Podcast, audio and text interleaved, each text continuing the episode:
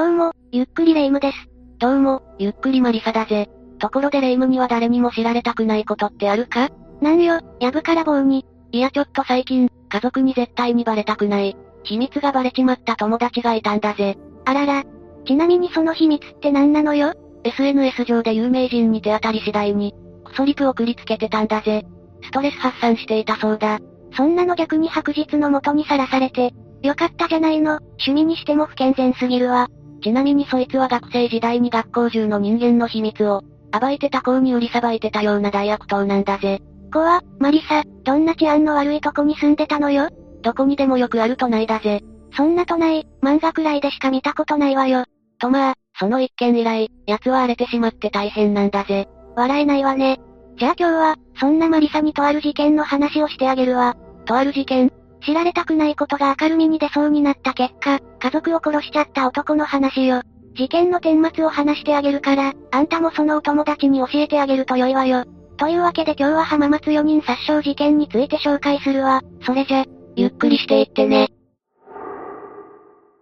じゃあまずは、事件の概要から話していくわね。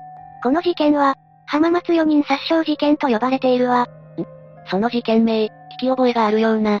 2016年の事件だから、ニュースとかで聞いたことあるって人も多いんじゃないかしら ?2016 年か。この事件は、2016年の4月22日未明に発生したわ。それで、この事件っていうのはどういった事件なんだ？犯人の名前は池谷義孝。この動画内では池谷って呼ぶわね。OK だぜ。で、その池谷は何をしたんだ？池谷は自分の家族を殺してしまったの。それも身勝手な理由でね。なんでそんなことをしたんだ？それじゃあ、池谷がなぜそんな強行に出たのかを説明するわね。よろしく頼むぜ。池谷は事件当時、31歳だったわ。ってことは今は37歳になってるんだな。池谷の家族構成は、両親、姉、祖母の5人家族。幼少期はおとなしい子って印象だったみたい。また、池谷は小学校の卒業文集20年後の僕。ゲームを作る会社に所属。20年後の僕。作ったゲームが売れまくって大金持ち。30年後の僕。大金持ちでとても自由、老後も安心って、書いていたらしいからゲームが好きだったのかしらね。老後も安心か。池谷は小学校のうちから人生設計してたんだな。そんな池谷だけど、高校を卒業後、IT 関係の専門学校に、入学してからはまるで人が変わったように印象が違ったそうよ。池谷は小学校時代の同級生で同じ専門に通っていた男性と、その両親ともよく交流していたそうなんだけど、男性の両親曰く昔は物静かで可愛らしい印象だったけど、専門に入ってからは急に明るく元気な子になったそうよ。新しい環境に入ってキャラ変したのか？私にも経験あるぜ。中学入学と同時に、それまでのはつらつなスポーツ少女から無口なミステリアスな美少女に。その話もすごく興味があるけど、池谷の話を続けるわ。専門学校で IT 系の技術を学んだ池谷だったけど、卒業後はその道に進まず、自動車のパーツを作る工場に就職したわ。どうも IT 系の仕事は自分には向いていないって判断したみたいね。必ずしも好きなことを仕事にできるわけじゃないからな。そういう判断も堅実で良いと思うぜ。就職後、池谷は自宅から20キロ離れた静岡県磐田市の工場に通っていたわ。毎日20キロも？私だったら途中で逃げ出す距離だな。とまあ、こんな池谷だったけど、事件のきっかけになったとも言うべきトラブルを起こしているわ。トラブルねえ。だって池谷は真面目に働いていたんだろ一体、どんなトラブルが起きたんだ？それは事件発生よりも前の2015年3月のこと。同僚が正しい作業手順を守らずに作業をしていることを池谷は上司に報告したの。工場でマニュアルを守らないのは危ないからな。仕方のないことだぜ。大怪我する前に上司からちゃんと注意してもらわないと。って、まさかこれがきっかけか？注意を受けた同僚から、チクってんじゃねえよって焼き入れられたとか？事実がどうかは不明なんだけど、後の調べで、そういったトラブルがあったとは判明してないの。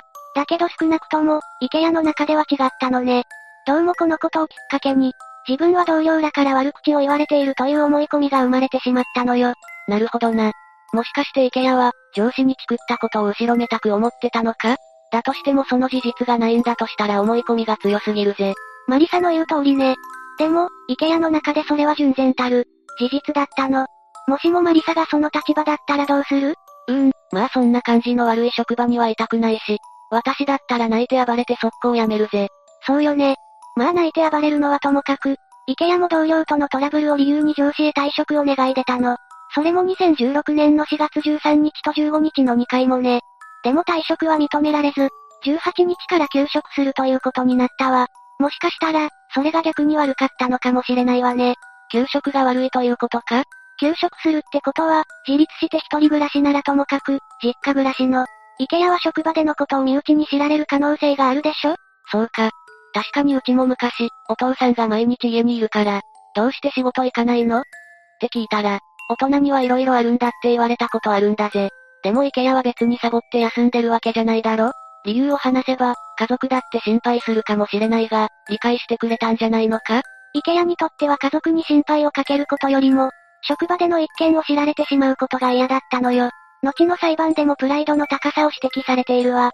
このことから池谷は、会社でのことを家族に知られるくらいなら、いっそのこと、一緒に死んでもらおうと思うようになってしまったの。考えが極端すぎるぜ。なんでそういう方向に思考が行ってしまったんだ？人間、追い詰められると思考がとんでもない方向に行っちゃうことがあるからね。うーん、それはそうかもしれないが、その思い込みは危ない気がするぜ。そのことに関して本人も思うところがあったのか、給食の前に上司に、精神科に行くと言っていたらしいのだけど、結局は行かなかったようね。何はともあれ、その時に医者に見てもらっていたら、結果は、変わってたのかもしれないな。こんなこと言っても後の祭りだが、そうかもしれないわね。休職して妄想を肥大化させていった池谷は、20日にインターネットで刃渡り23センチのサバイバルナイフを購入。翌21日に自宅で父久勝さんと鉢合わせした際に、驚いた顔をされたことから、会社の上司が久勝さんに自分の悪口を伝えたと強く思い込んでしまったわ。妄想が爆発しちゃってるんだぜ。それって、まずいんじゃないのか？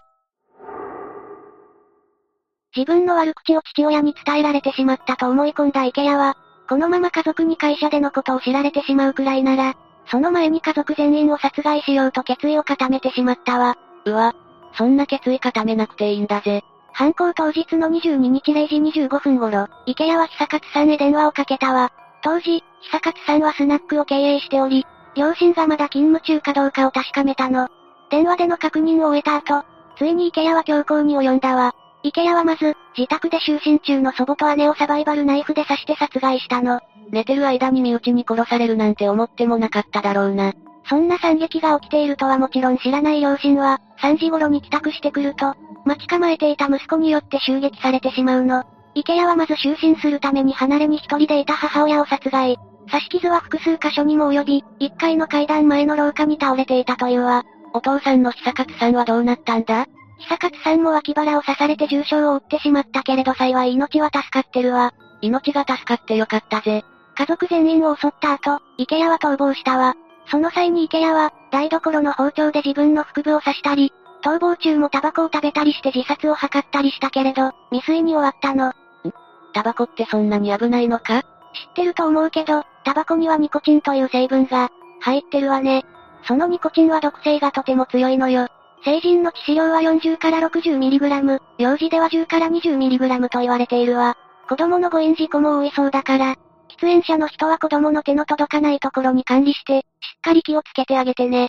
よろしくだぜ。話を池谷に戻すけど、池谷が逃走した後に久勝さんは、警察へ長男に腹を刺されたと通報しているわ。通報を受けた静岡県警細江署が駆けつけたところ、家の中で女性3人が死亡しているのが発見されたわ。お母さんとお姉さんとおばあさんだな。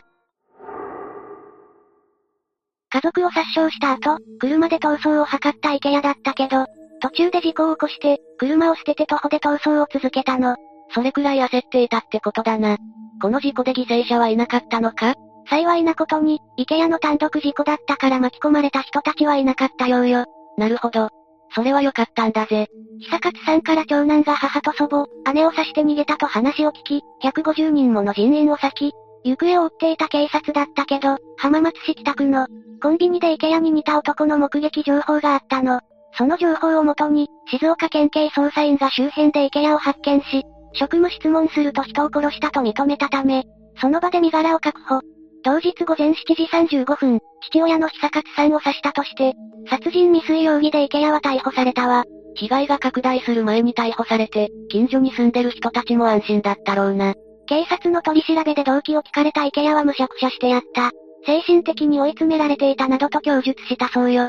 確かに精神的に追い詰められていた面はあるのかもしれないが、だからって何の罪もない家族を巻き添えにして、自殺しようなんていけないことだぜ。巻き込まれる方はいい迷惑だよな。それはそうね、実際に池谷は裁判でも以下のことを言われているわ。裁判で池谷はどういう刑を下されたんだ？静岡地裁浜松支部で開かれた裁判員裁判では、山田直之裁判長が判決理由で、家族3人の命を奪い、父親にも重傷を負わせた犯行の結果は極めて重大。ナイフの刃が埋まるほど強い力で刺しており、強固な殺意に基づく犯行だと指摘する一方で、自身も被害者、そして遺族でもある父親の久勝さんは、厳罰を望んではいなかったのよ。え、それはまたどうして？実は久勝さんは池谷から仕事を辞めたいと相談された時に、自分で決めなさいと答えていたの。それだけ悩んでいるのなら、もっと真剣に話を、聞いてあげればよかったと後悔していたというから、息子がこんな事件を起こしてしまった責任は自分にもあると思っていたんじゃないかしら。なんだかやるせない話だな。静岡地裁浜松支部で開かれた裁判員裁判での判決は、休憩通り無期懲役が言い渡されたわ。弁護側は会社でトラブルを抱え、事件当時、心神耗弱状態に陥っていたと主張を続けていたけれど、山田裁判長は被告は妄想性障害を患っていたと認められるものの、犯行に直接の影響はなく、完全責任能力があったと判断したの。池谷はその判決をおとなしく受け入れたのか？この後、池谷は判決を不服として下控訴したのよ。ええ判決は交際にまでも連れ込むことになったわ。その結果、一審での無期懲役は破棄されて、池谷には懲役25年が言い渡されたの。